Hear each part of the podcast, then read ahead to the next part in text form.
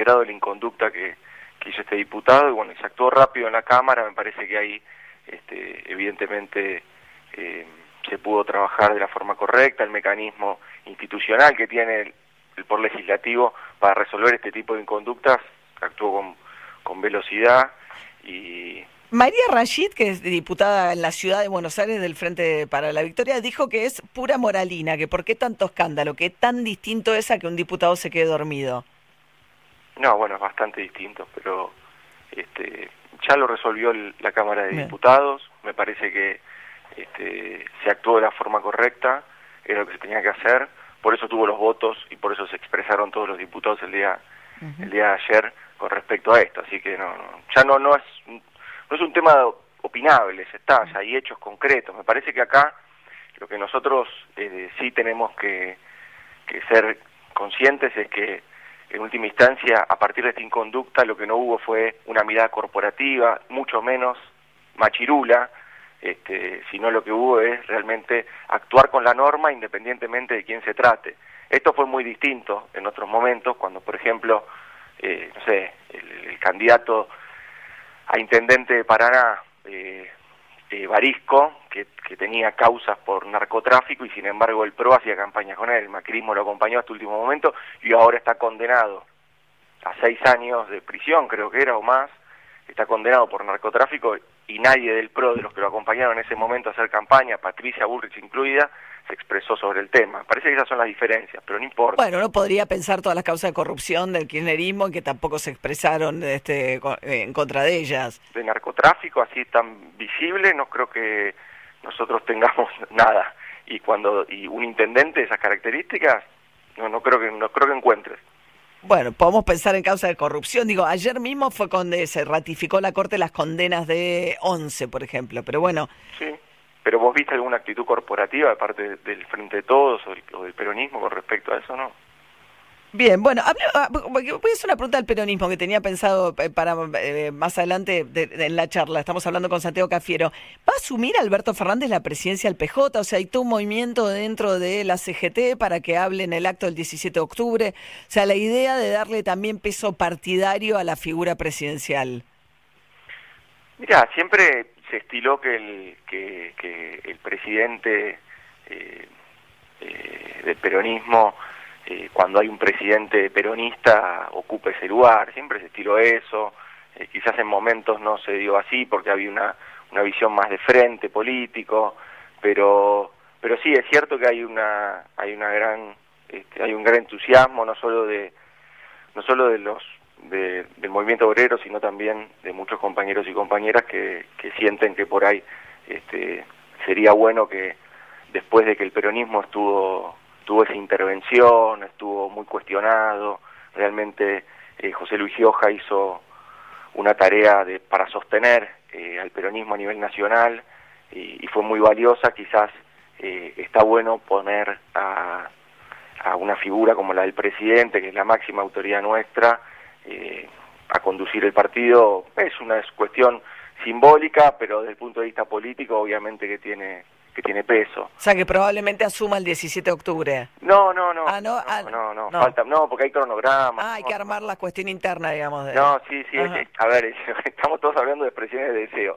Normativamente aún no hay nada, eso tiene un cronograma electoral, eso, eso es... Pero es la idea, digamos, o sea... No, a ver, me parece que es importante que, que el, el presidente se reivindica permanentemente y reivindica permanentemente su militancia, eh, en el peronismo y entonces me parece que es importante que, que si eso puede de alguna manera este, vehicular, vehiculizarse a partir de la, del partido es una buena instancia. El partido fue muy importante a la hora de, de lograr la unidad del frente de todos, muy Ajá. importante. Ahora, esta también pregunta, me, me, ahora que estamos hablando de peronismo, ¿qué pasa con la, la figura, digamos, el, el, Salón de los Bustos, cuando uno entra en la Casa Rosada están los expresidentes? Eh, ¿Le toca a Isabel Perón? ¿Va a estar, no va a estar? ¿Qué pasa con, la, con el busto de Isabel Perón? Bueno, este, justamente había, había toda una, había todo siempre una... A ver, acá hay dos cuestiones. Cuando los cuando tenemos un presidente que, eh, digamos, por normativa, este, a los 10 años de la, de la presidencia, ya se puede, es como el plazo como para poner el gusto. El gusto, sí. Este, y si no, post-mortem, ¿no? Esos son como los dos, las dos variables. Este, evidentemente lo que, bueno, lo que están ahí en discusión y están viendo, sí, fue una presidenta, con lo cual... Constitucional, sí. Constitucional, con lo cual va a tener su gusto. Va a tener su... Sí. Sí, sí, claro. O sea, ya se cumple el requisito de los 10 años, el requisito que no tiene, digamos, pero está viva, ¿no? Exactamente. Y, es así. ¿Pero lo van lo encargaron? ¿Ya lo van a poner o qué? No, no, no sé si ya, no, no eso ya no tengo, ah, la verdad que no. Pero no hay una decisión de, no poner eso. museo. Okay, no, no, no, para nada, ¿cómo no, no? ¿Cómo va a haber una decisión de, excluir a, nadie? No, no, todo lo contrario. Si corresponde lo vamos a hacer y, es lo que te digo, las, dos normativas son estas.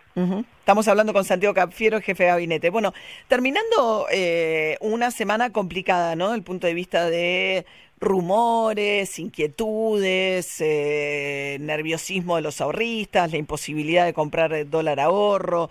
Eh, ¿qué, ¿Qué balance hacen de esta situación? Ah, el presidente habló de algo, insinuó en algún momento como que ustedes ven en la viralización de cierta fake news y de cierto malestar alguna mano eh, que lo ha hecho adrede. Ah, sí, claramente. Creo que eso, cualquiera que participa en las redes sociales o que tiene grupos de WhatsApp, les han llegado esos grupos, esos mensajes temerarios que dicen que va a haber un corralito y que no sé qué. Bueno, el Banco Central ya desde el lunes está, tuvo que salir a explicar que eso es, inviable, que eso no va a pasar, que no hay retiro de depósitos, este, que eso no, no, no está sucediendo en el país, los, bancos están con, eh, con todos los, depósitos, los depósitos también están garantizados en el Banco Central.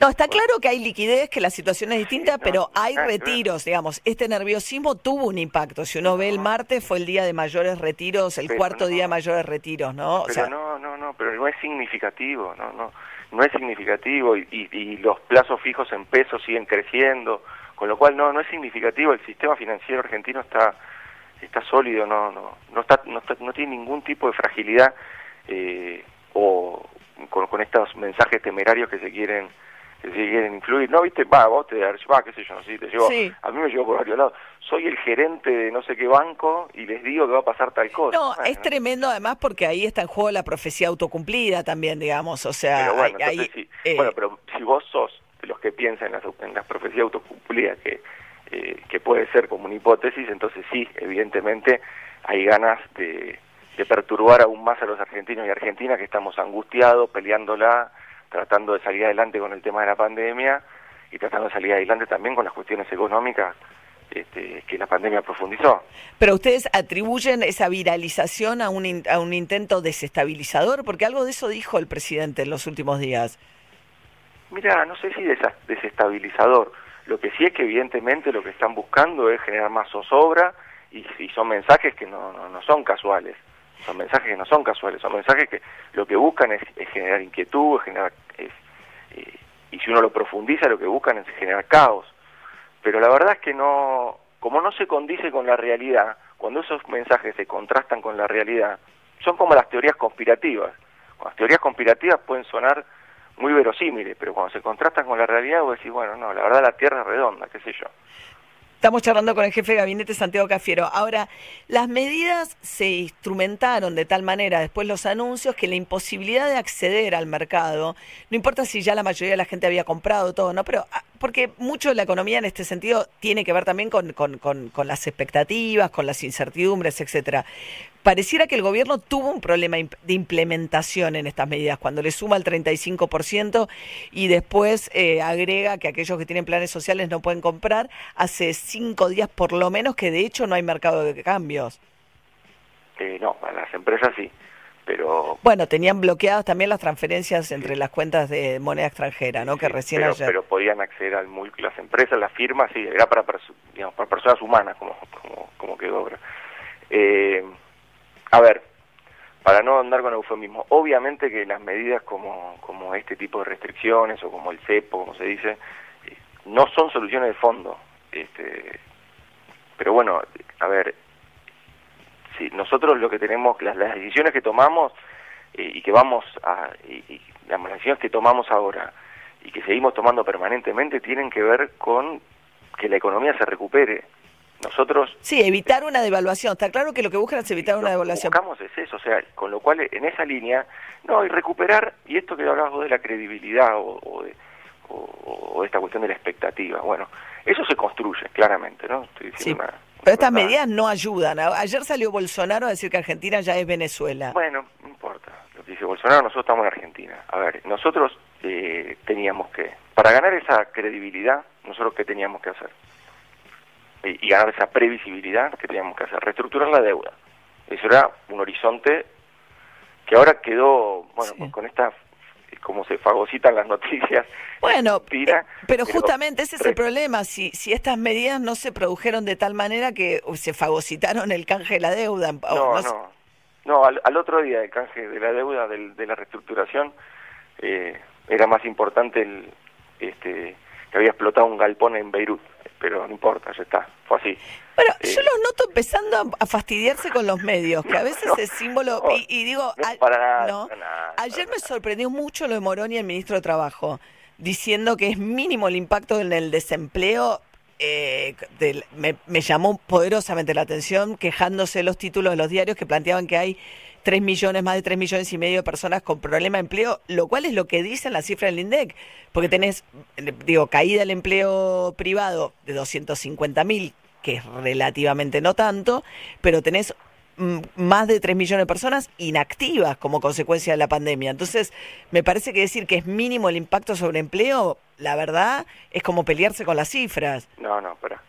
Mira, primero, eh, déjame que termino mi idea de con respecto al, tema de la credibilidad y la confianza. A ver, nosotros necesitábamos para eso empezar a reconstruir un, país eh, en crisis que había dejado Macri, con una recesión muy profunda, con números que ya conocemos, que yo no, los voy a aburrir, porque aparte encima muchas veces soy yo el que los está repitiendo todo el tiempo, parezco un loro. Eh, pero es la realidad, es lo que sufrimos todos, ¿no? La, inflación, la recesión, el aumento del desempleo, la desocupación, sin pandemia, no importa. Eh, cuatro años de Macri. Eh, Recomponer esa confianza era reestructurar, un pilar fundamental era reestructurar la deuda. A partir de eso, evidentemente pudimos, a pesar de que los agoreros de siempre decían que no, que estábamos equivocados, que Guzmán no tenía la talla como para llevar adelante la negociación, 38.000 operaciones, no importa, nosotros seguimos adelante trabajando con el compromiso que tenemos permanentemente de trabajar y, no estar este, con, con estas cosas chiquitas de estar discutiendo con los tipos que provocaron los problemas, sino ir resolviéndolos y mucho menos poniendo excusas. Reestructuramos la deuda. Bueno, eso le genera a la Argentina una previsibilidad. ¿Por qué? Porque le genera un marco de sostenibilidad en su programa económico. Lo segundo y troncal de eso es el presupuesto, es la ley de presupuesto, que lo que hemos enviado. Esa es una hoja de ruta que también genera previsibilidad. Bueno, evidentemente nosotros estamos en ese camino de reconstrucción Claro, pero estas medidas que tomaron con el dólar y la forma sobre todo en que las instrumentaron, lo que terminaron haciendo fue justamente ponerles piedras en ese camino que describís. Mira, no, lo que pasa es que son medidas que, te insisto, son medidas que no son soluciones de fondo, sino que tienen que ver con priorizar eh, que, nuestro, que nuestro Banco Central no se quede, no, cuidar las reservas del Banco Central y que esa reserva y que, y que los dólares de la economía argentina vayan para la producción y para el empleo. Nosotros necesitamos Está bien, pero mientras tanto es una brecha gigantesca. ese círculo virtuoso de producción y de trabajo. A eso nos comprometimos con los argentinos. Abandonar el modelo de especulación financiera del macrismo que fracasó, que quedó mostrado que fracasó, eh, e ir un modelo de producción y de empleo que genere exportaciones y que genere entonces, en vez de esa lluvia de inversiones que en realidad lo único que eran eran dólares de especulación, que hacían bicicletas financieras y salían, ¿no? Eh, en vez de esa lluvia de inversión, lo que nosotros necesitamos es que los dólares que entren a Argentina sean o por inversión extranjera directa o por exportaciones. Ahora, volviendo al, inicio de la pregunta, Santiago Cafiero, jefe de... gabinete, el tema del empleo, el impacto sobre el empleo. Eh, Moroni ha dicho que es mínimo, lo cual me parece temerario. No, mira, a ver, obviamente que nos duele todos los puestos de trabajo que, que, la pandemia y que la situación extraordinaria de la pandemia ha tenido. Lo que seguro no lo escuché a no, no, y, no necesita que ni yo lo defienda ni no lo defienda, para nada. Es un funcionario muy pro, con, mucha capacidad y honestidad intelectual. Eh, lo que sí te digo es que el promedio de, que no me conforma el número que te voy a decir, ¿eh?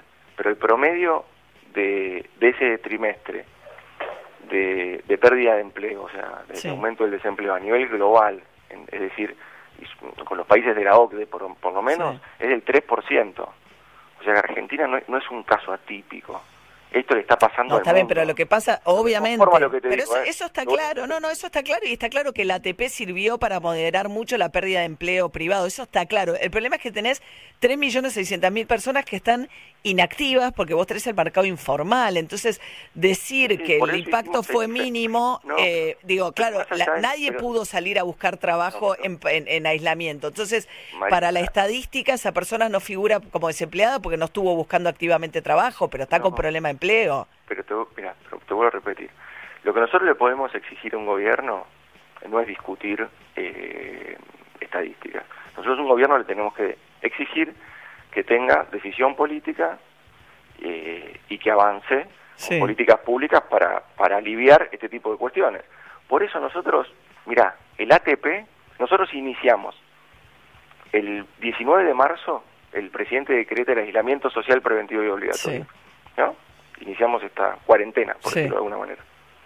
La primera, la, la, primera parte de la gestión de la pandemia. Esto es una gestión de la pandemia. Esto es largo. Es así, hay que ir gestionándolo países diversos, eh, se comporta de otro modo, el virus se comporta de otro modo. Ahora, todo ese tiempo lo, aprovechamos para que para fortalecer. La primera parte de la gestión de la pandemia que fue fortalecer el sistema de salud que estaba maltrecho, fortalecer nuestro nuestro sistema de salud, fortalecer todo el acceso a insumos que tenía que tener a insumos hospitalarios y, y fundamentalmente que los médicos y médicas, enfermeros y enfermeros, trabajadores y trabajadoras de la salud aprendieran con el tiempo, con la experiencia, cómo tratar este virus, que es algo que es un virus, insisto, que no tiene tratamiento aún y que no tiene vacuna, no en Argentina, en el mundo. Sí. Ni tratamiento ni vacuna. Entonces, ese es el cuadro.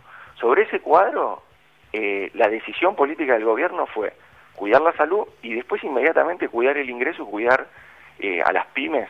Por eso hicimos el IFE, 9 millones de argentinos en Argentina, y por eso hicimos el ATP. ¿Va a haber cuarto IFE? Mira, eso lo estamos, lo estamos discutiendo porque hoy, como te voy a repetir, la gestión de la pandemia de marzo y los instrumentos de marzo ya no son los mismos. Y, no, saben todavía, está abierta la discusión. Está abierta la discusión, pero por esto, por lo que te digo, hoy fíjate que ya la gestión de la pandemia es con, con la, la, la gran mayoría, no todas obviamente, pero con, una gran mayoría de actividades que ya están reanudadas. Bien. Santiago Cafiero, jefe de gabinete, paseamos por un montón de temas. Muchas gracias y buen día. ¿eh? A vos, hasta luego. 8 y 40 de esta mañana con lluvias intermitentes toda la jornada. DJ Pinzón. Y nos vamos al año 2006, un temazo del disco Stadium Arcadium de los Red Hot Chili Peppers. Abría el álbum. Danny California.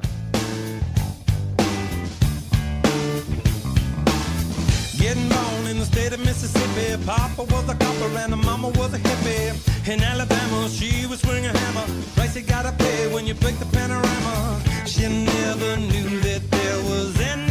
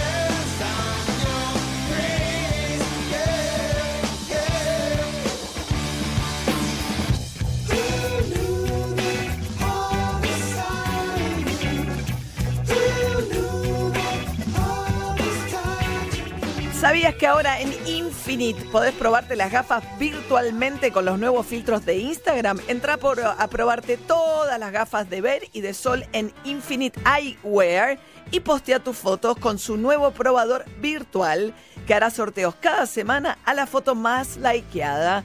Probala ya y aprovecha los mejores precios y envíos gratis en infinite.la. Narda Lepes, ¿cómo va Narda? Muy bien, ¿cómo anda? Buen día. ¿Todo bien? Todo bien, acá. Bueno. Primaveriando ya. Primaveriando, ¿no? Sí, primaveriando. Ya, eh, ya empezó a ver, empiezan a aparecer los productos, empiezan a aparecer otras cosas para cocinar. Si eh, mucha gente está ansiosa que empiecen los tomates, los que llegan todavía no son los, los de La Plata ni mucho menos, empiezan a llegar del norte, pero lo que sí hay es espárragos, arvejas y vas a la verdulería y hay habas frescas, que es algo que dura poquito el haba. La haba, el haba. Dura muy poquito. Entonces, es, lo ves, eh, la arveja dura un poquito más, el espárrago dura más, pero las habas es, las tenés que ver y las compras, porque duran poco. ¿Vos las pelás? Así que las habas sí. Sí. Fiaca, ¿no? Las podés pelar. Y mira, ahora, algo que te mantenga un toque ocupado Está bien. y el cerebro en estado alfa, un toque, no está mal. Porque primero ¿Cómo? las servís, las habas. ¿Vos sabés que son habas, Emiliano? No, solamente lo leí en, cuen- en traducciones de cuentos eh, que leía cuando era chico. No ni habas y judías. No sé ni qué es la haba ni la judía. Arroz con habichuelas. Ellos son los porotos. Arroz con Las habichuelas. judías, no, las judías son las chauchas. Bueno, no Las sabía. judías son sí, pero depende cómo le digas, a la vaina, sí, pero, porot- la vaina de porotos, si querés. Así Bueno, ¿cómo, cómo son las habitas? Es como una. ¿no? Las habas son el, como el chato verde grande. Es una arveja Es gigante. Una Es gigantona. verde, verde, Ah, verde sí, y sí. grande, grande. Ah, y ok, también las podés sí. ver secas, que a veces se comen como saladas, Mm. como así tostaditas, que son más marrones, bien chatitas. Eh, son, cuando son secas son tipo, se concentra mucho el sabor y son una cosa espectacular para cocinarlas, hacerlas puré. Y, eh, pero se tiene un color medio triste, medio gris, beige, medio Ajá. raro. Pero cuando están verdes, hay dos cosas. Se cocinan muy poquito. Las blanqueas, un toque con la cáscara, y ahí las pelás. La piel es muy gruesa y sale muy fácil. Es un rato. Lo único que es el volumen, de cuando vos agarras un paquete de, no sé, medio kilo de habas, te vas a quedar con una tacita después.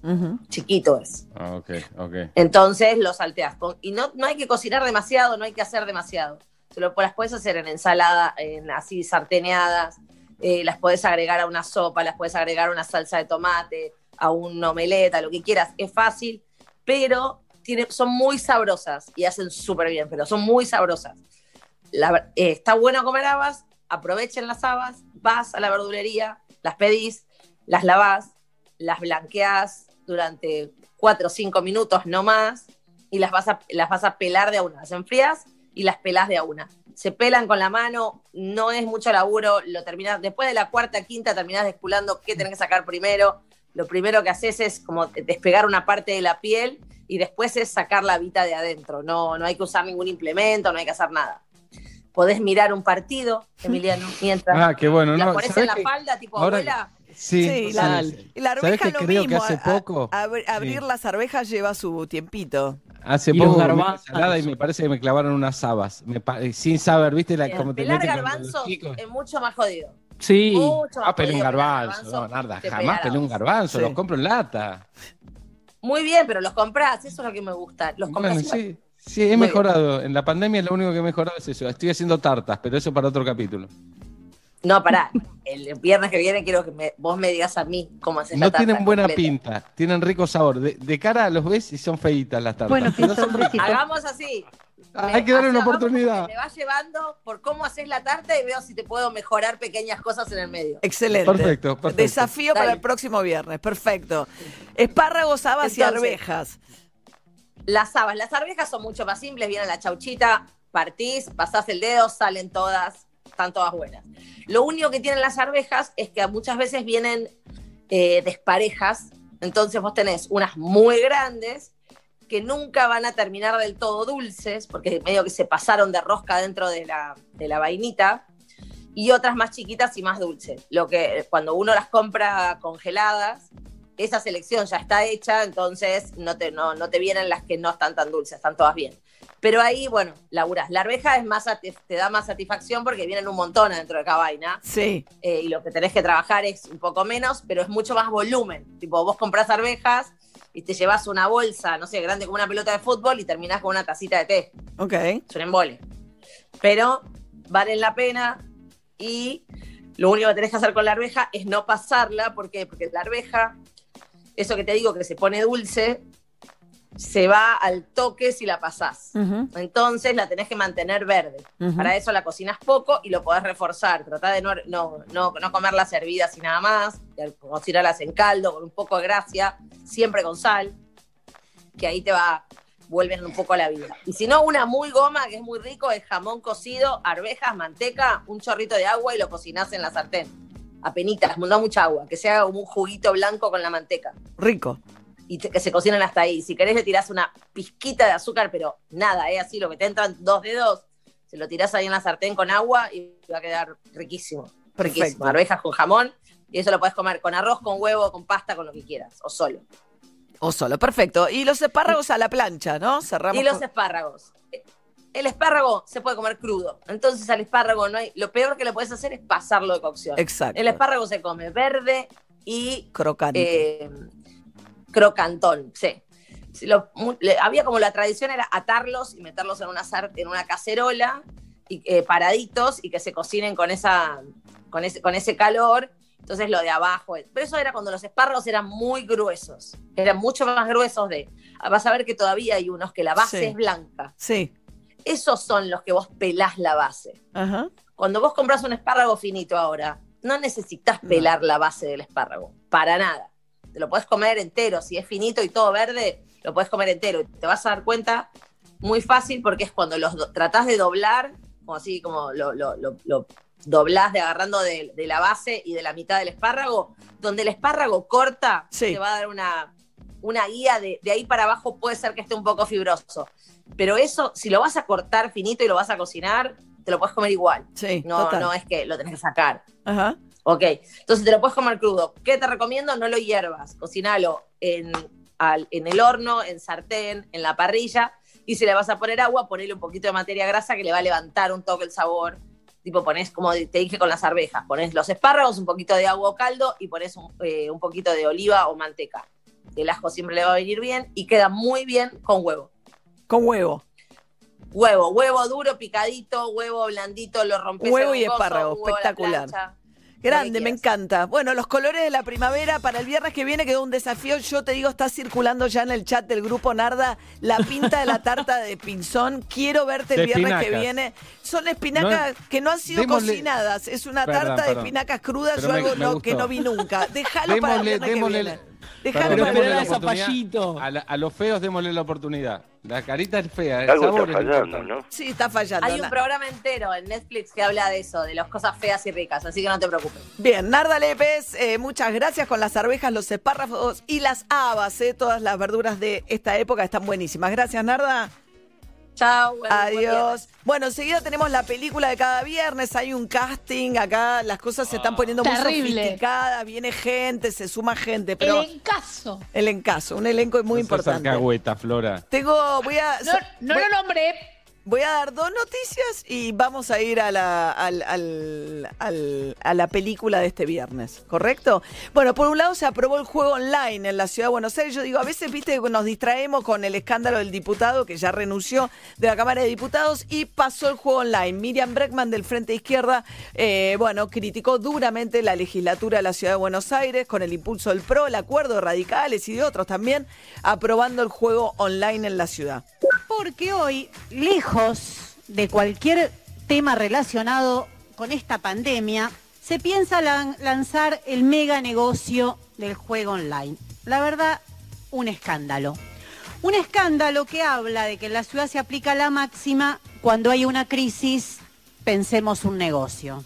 Lo grave, señor presidente, de lo que se está votando hoy, lo terrible, es que en todo el mundo hay un debate con relación al juego online, porque se reconoce que con el contexto de encierro Esto se ha convertido en un verdadero flagelo para muchas familias, especialmente para las más pobres y especialmente para la juventud. Bien, ahí estaba, ¿eh? Miriam Breckman objetando esa, la aprobación del juego online que tiene una cláusula a pedido de la coalición cívica Ficha Limpia que los quienes estén procesados no van a poder participar de la licitación. Eso supuestamente impediría el desembarco de Cristóbal López que tiene el que explota con socios el hipódromo de Palermo en el juego online en la ciudad. Y cierro con esto. Hoy se cumple un aniversario del asesinato de Rucci, ¿eh? el secretario general de la CGT, íntimo amigo de Perón, asesinado en el año 73 cuando había vuelto ya Perón a la Argentina, un 25 de septiembre, hoy es el aniversario.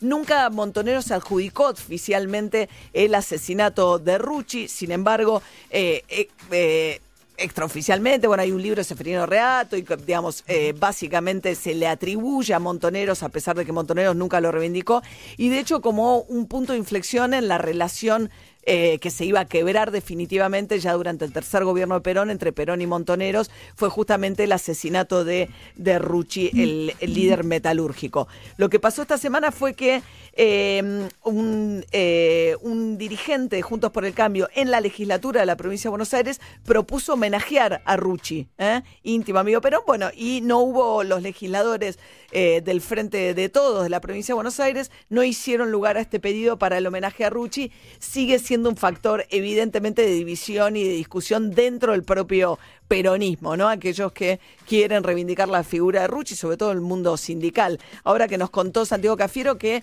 nos confirmaba el jefe de gabinete que Alberto Fernández va a ser efectivamente el conductor del PJ. Dentro del peronismo, el que manda, el que, el que está a cargo del poder tiene que mandar dentro del PJ también.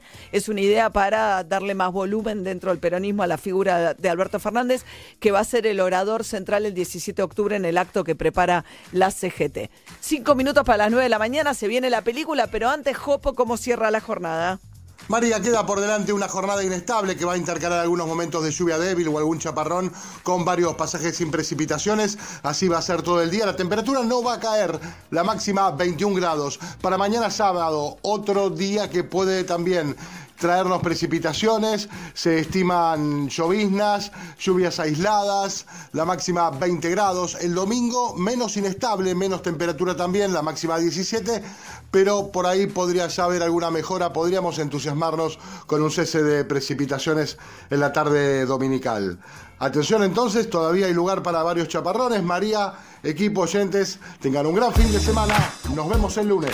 Gracias, Jopo querido. Bueno, muy bien. Eh, le voy a dar la palabra a Flor Alcorta, que es la encargada de los guiones de las películas de los viernes. Ya hicimos Star Wars, hicimos. ¿Qué más? Ah, todo esto empezó con Karate Kid, que yo no la había visto. Karate Kid, Cobra Star Kai Wars. nunca muere, Cobra Kai nunca muere. Bien. El Exorcista. Sí. Y queremos saber si viste El Padrino 1 de Francis Ford Coppola, María. Sí, hace muchos años. No sé si me acuerdo mucho, pero la vi. Bueno, justo. ¿eh? Bueno, justamente ahora entonces te vamos a hacer una Un actuación. Esto fue a Con un pedido de gran una, de una oyente, ¿no? Porque hay gente que llama para programar la película los viernes. Exactamente, Nati Grego, nuestra community manager, puso en Instagram qué películas quería que actuar, actuáramos y El Padrino fue una de ellas. Ok.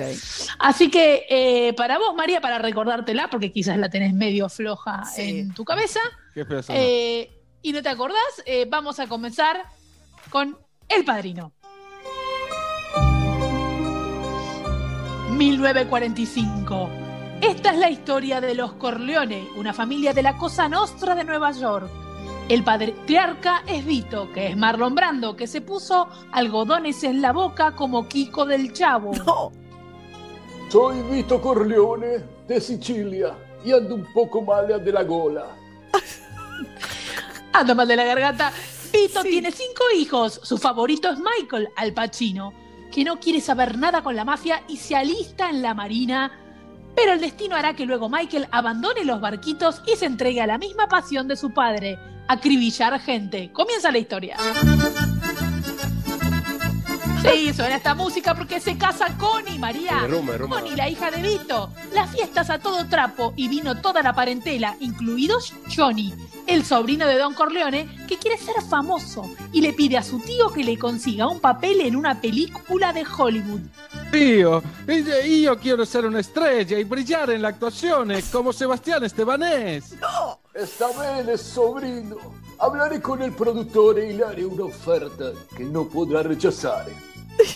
Vito manda a su abogado a Hollywood a pedirle al productor Waltz que le dé el papel al goma del sobrino. Waltz, el productor, tiene un hermoso caballo al que llamaremos Pocholo. Saluda al público, Pocholo. Waltz se niega a poner al sobrino de Don Corleone en la película. El abogado se retira, pero le deja a Waltz un regalito. Al otro día, cuando el productor se despierta, encuentra en su propia cama la cabeza decapitada de Pocholo.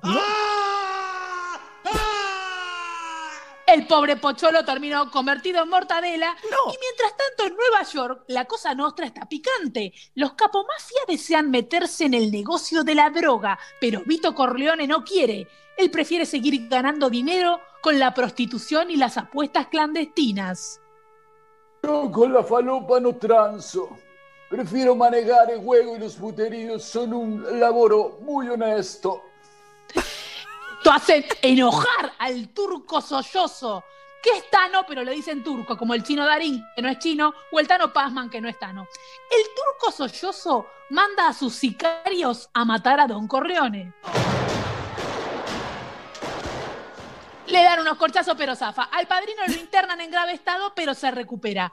Michael, que hasta el momento no quería saber nada con la mafia, decide vengar el ataque de su padre, así que se junta a comer pastas con el turco sollozo y lo asesina a sangre fría. Turco, ¿te gustan los ravioles de seso? Eh, A mí también me gustan los sesos. Por eso, con este revólver, te voy a volar los tuyos. Le voló los sesos.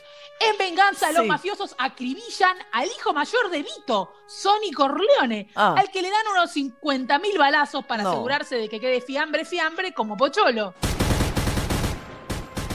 El padrino decide no vengar la muerte de su hijo y se junta con sus enemigos para pedir que se terminen los asesinatos y firmar con ellos un tratado de paz. Parece que Francis Ford Coppola, el director, se dio cuenta de que si seguían matando personajes, la película se quedaba sin elenco.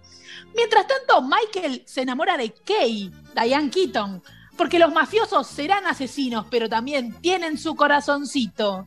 Hola, muñeca. ¿Te querés casar conmigo? Al Pacino hasta que se parte de bueno, así que ella le dice que sí. Claro. Bueno, obvio. acepto. Vení, dame un beso petizo. ¿Petizo? Pero me la